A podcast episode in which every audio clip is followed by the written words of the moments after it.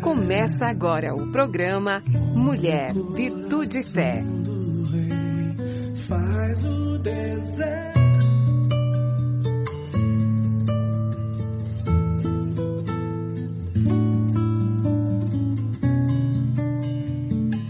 Olá, queridos. Olá, queridas. Sejam muito bem-vindos à nossa programação. Uma alegria ter você conosco. Muito obrigada pela escolha e a minha oração é que eu e você sejamos grandemente abençoados neste período que nós vamos passar juntos.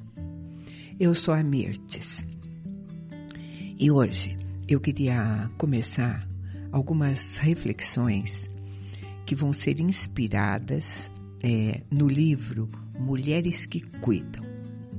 Este livro ele é uma proposta pastoral e prática para o cuidado integral da mulher no ministério. O livro tem quase 400 páginas, ele tem a colaboração de 37 mulheres, inclusive eu. E você pode adquirir esse livro, Mulheres que Cuidam, porque eu não sei nem da onde você está nos ouvindo, mas pela internet, né? Procurar o, o Mulheres que Cuidam. E eu vou começar a a primeira reflexão apoiada no texto da organizadora do livro, da Juliana Negri, né? E eu vou fazendo algumas menções, às vezes, a outras colaboradoras, e quero desenvolver cada item daquele ao longo desse, desses nossos momentos juntos. Mas hoje eu vou falar sobre igrejas e ministérios. Na palavra de Deus, o apóstolo Paulo, ele vai revelar o seguinte no livro de Efésios, no capítulo 3, a partir do verso 8.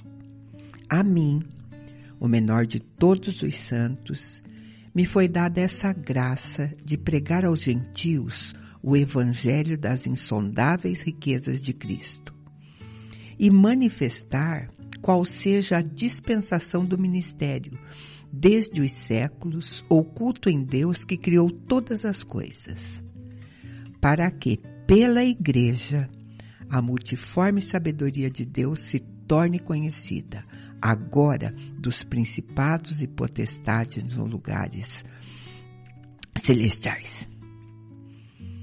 A sabedoria de Deus, na verdade, o próprio Deus se torne conhecido através da igreja, né?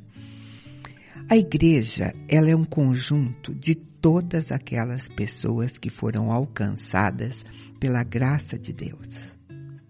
Mas a igreja também é uma organização.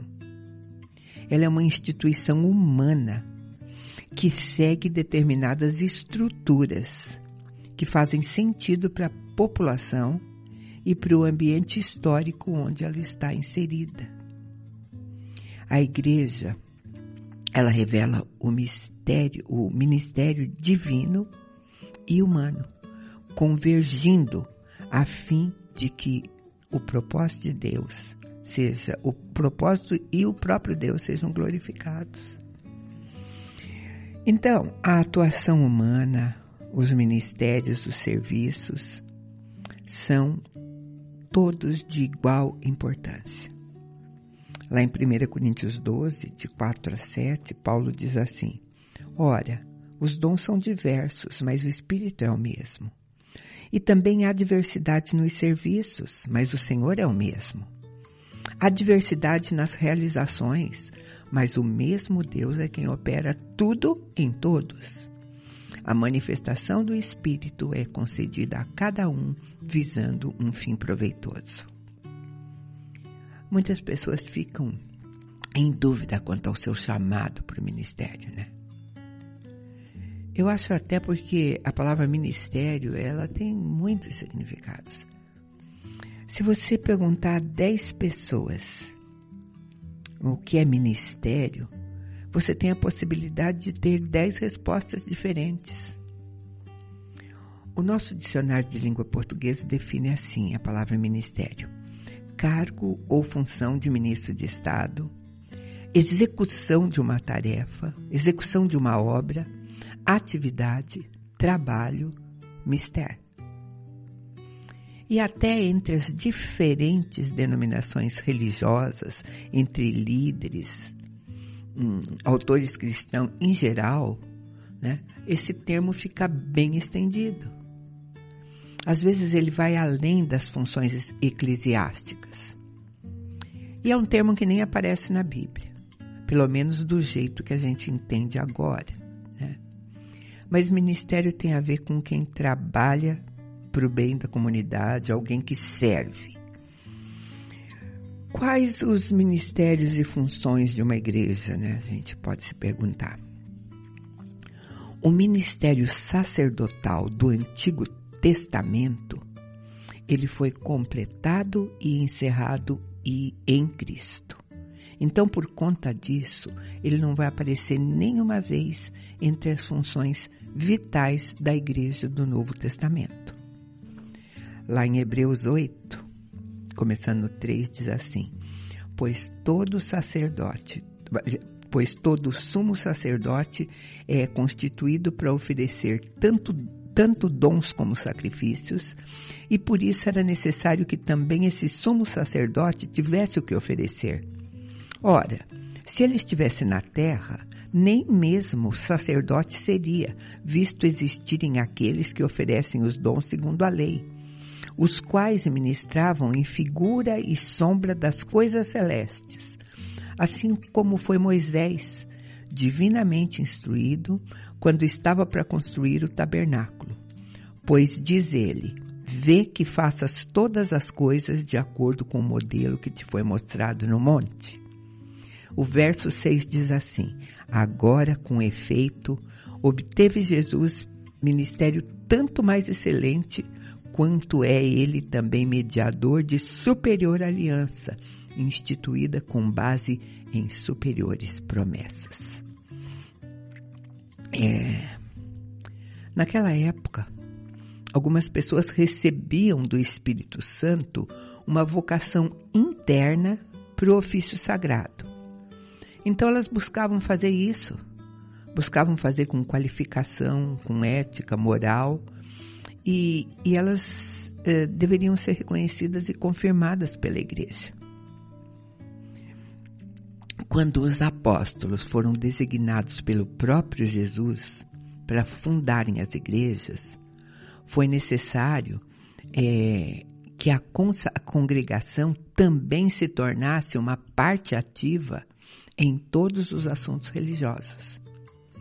Então, pessoas eram solenemente separadas e introduzidas em suas funções ministeriais, pela oração, imposição de mão pelos apóstolos e os representantes deles. Os primeiros líderes da igreja foram os doze apóstolos, porque eles foram testemunhas oculares de Cristo na terra. Eles receberam a comissão de testemunhar e compartilhar a salvação e a doutrina pelo mundo.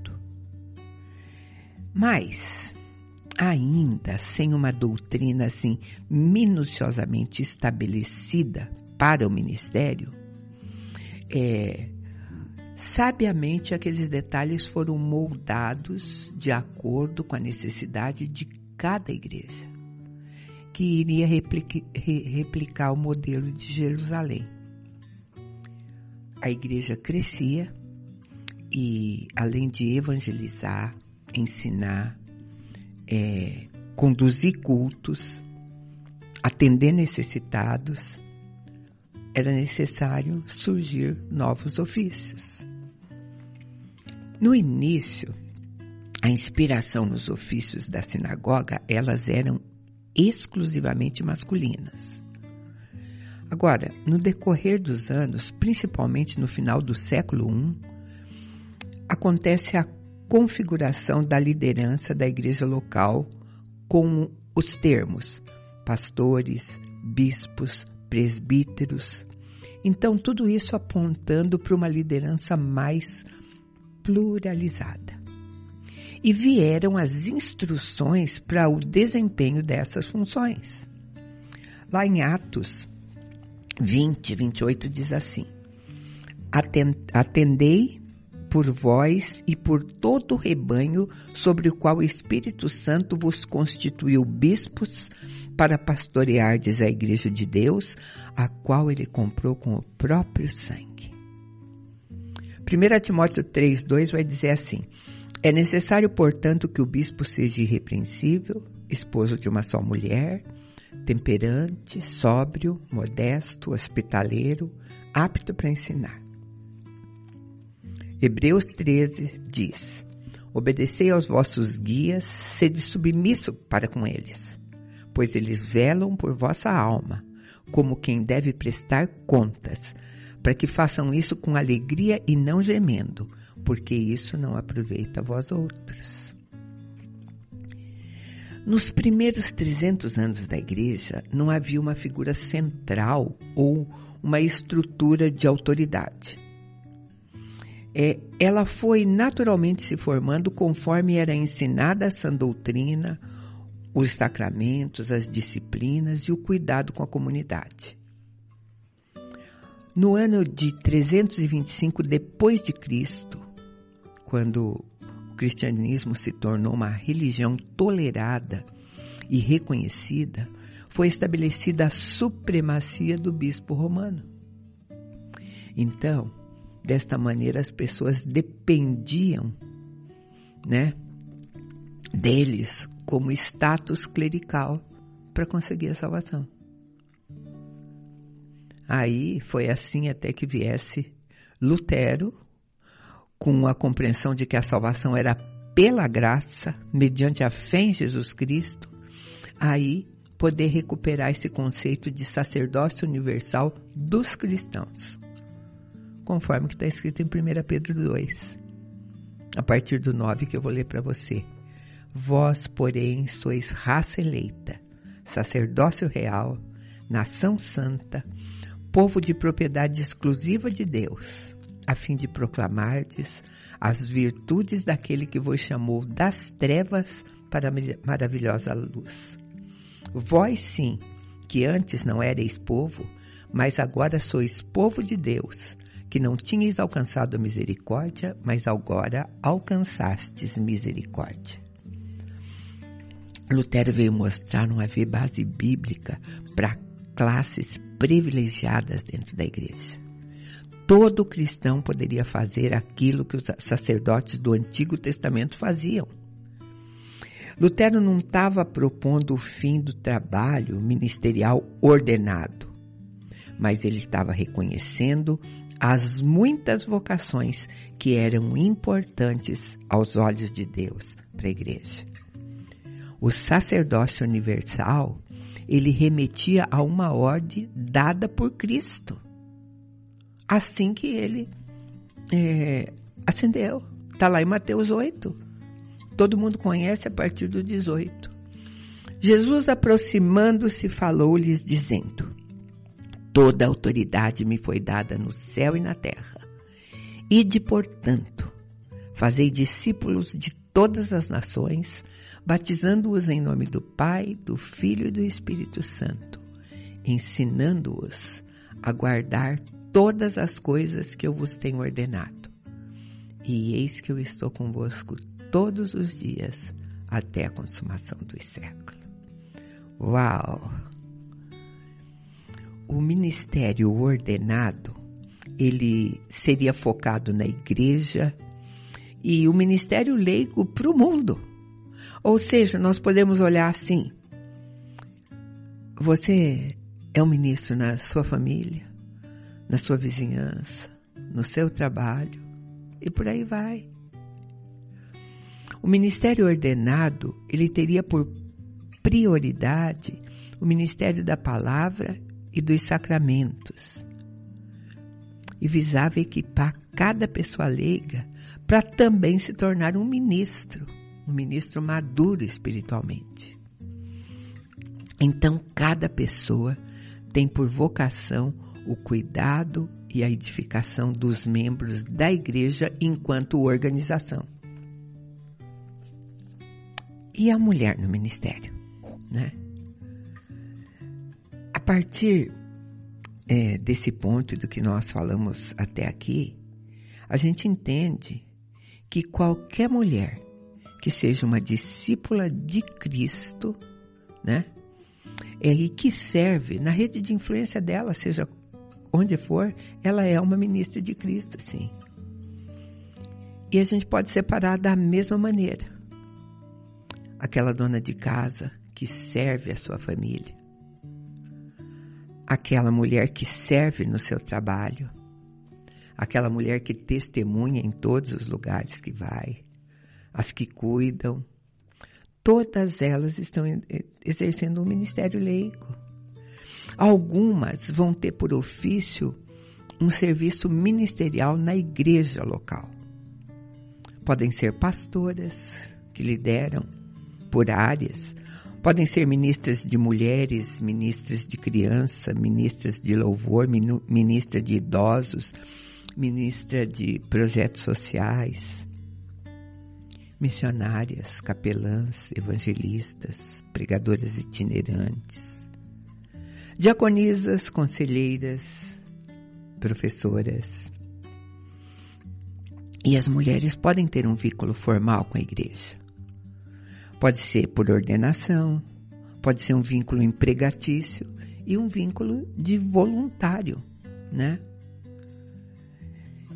É, hoje eu não vou olhar para as dificuldades que as mulheres tiveram ao longo da história, né?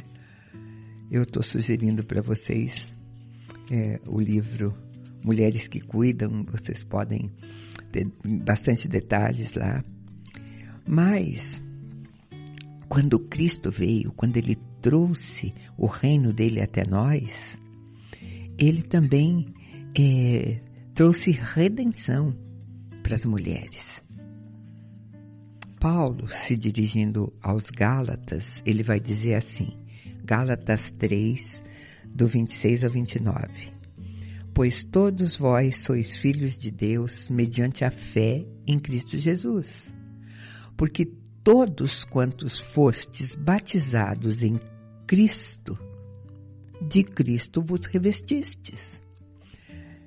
Destarte, não pode haver judeu nem grego, nem escravo nem liberto, nem homem nem mulher, porque todos vós sois um em Cristo Jesus. E se sois de Cristo, também sois descendentes de Abraão e herdeiros segundo a promessa. Então, queridos, com Cristo, o Novo Testamento vai nos mostrar é, que a missão do homem e da mulher, né, ela foi aplicada com a mesma intenção daquilo que aconteceu na criação no plano original de Deus. É, principalmente porque, de acordo com a Bíblia, né, não dá para a gente afirmar que tem dons exclusivos para homens e dons exclusivos para mulheres. E, e, também é muito perigoso você pegar textos da Bíblia, separar alguns textos e fazer uma doutrina sobre ele limitando a atuação das mulheres dentro de uma igreja. Para você tratar desse assunto de ministério de mulher, você precisa de um pano de fundo e de contexto. Essas coisas são necessárias para uma boa compreensão das escrituras e principalmente você olhar para a cultura da época porque durante muito tempo as mulheres foram reféns de uma cultura que as proibiam de serem ensinadas.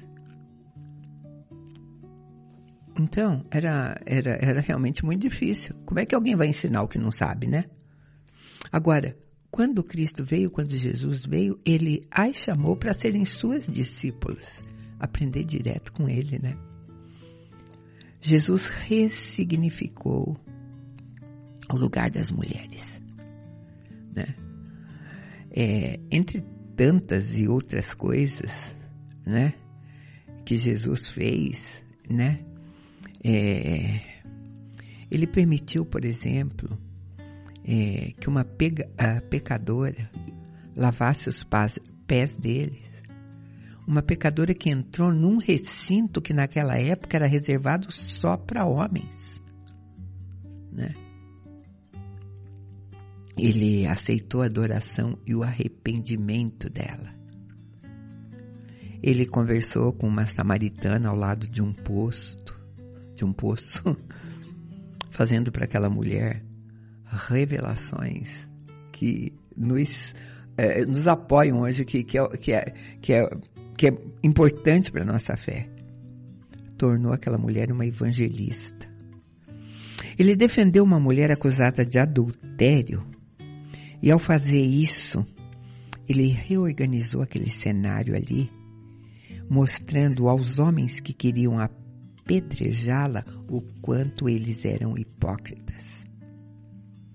Então foi isso. Jesus veio e considerou a mulher digna de ensinar, de discipular, de enviar, de ouvir, de falar. A morte e a ressurreição de Cristo ela liberou o acesso de todas as pessoas para Deus. Jesus tornou-se o grande sumo sacerdote de todos os cristãos, né? E a partir de então de uma comunidade de sacerdotes. O lugar da mulher, pela perspectiva bíblica e é de cuidar, a missão dela é de cuidar na propagação do reino de Deus, onde ela estiver, com os dons que ela tiver, né? Porque as tarefas desse reino, elas não foram definidas por gênero. As tarefas deste reino foram definidas por dons. Dons e talentos interligados com a identidade de cada pessoa e pela capacitação que o Espírito Santo dá a cada uma. Então, isso precisa ser percebido, identificado como verdadeiro propósito da sua existência. Sabe, mulheres, eu gosto de falar isso para vocês. Às vezes, é, você é convidado a fazer uma coisa que nunca fez. E de repente, porque você serva, porque você aceita, você começa a fazer e aparece aquela convicção interna que faz você declarar: Eu nasci para isso. Queridos, tanto homens quanto mulheres precisam abraçar perspectivas que foram criados por Deus como parceiros. Para tudo. Para sanar a solidão existencial, realizar a missão de refletir a imagem e semelhança de Deus. E isso tem que ser tão forte, porque um exército dividido, eu sempre digo, é um exército derrotado antes de entrar numa batalha. Então, é, ainda pelas escrituras é reconhecido que o papel da mulher é o de discípula amada, discípula que é cuidada, ensinada e capacitada para expandir esse reino de Deus aqui na terra. Dons, talentos, não é para a gente se orgulhar ou se sobrepor, mas para a gente cumprir humildemente o propósito para qual nós fomos, sim, criadas. E cada uma de nós mulheres temos um tesouro dentro de nós. E a gente pode trabalhar ou no palco, ou nos bastidores e fazer a história da vida cristã. Eu vou fechar quando Paulo diz em 2 Coríntios 4, dizendo: Porque não nos pregamos a nós mesmos, mas a Cristo Jesus como Senhor, e a nós mesmo como vossos servos, por amor de Jesus. Porque Deus que disse: Das trevas resplandecerá a luz, Ele mesmo resplandeceu em nosso coração para a iluminação do conhecimento da glória de Deus na face de Cristo. Onde Deus tem chamado você para estar, queridas? E você, mulher? Entre outros lugares, eu, eu estou aqui. Deus te abençoe.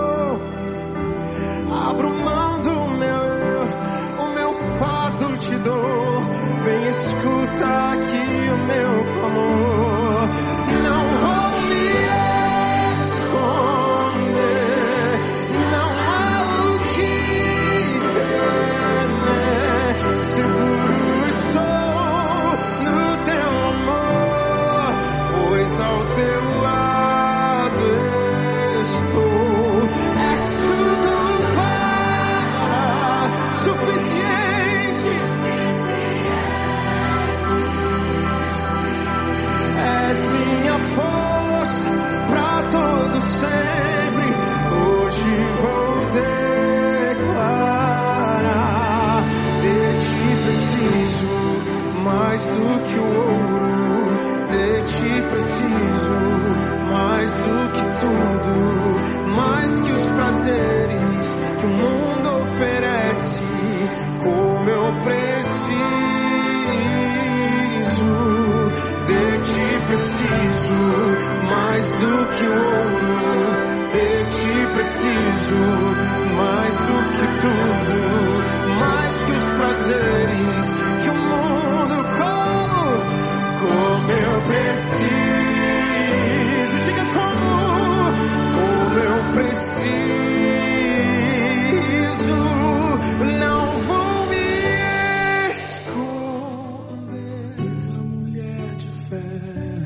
Você acabou de ouvir o programa Mulher, Virtude e Fé. Faz o deserto.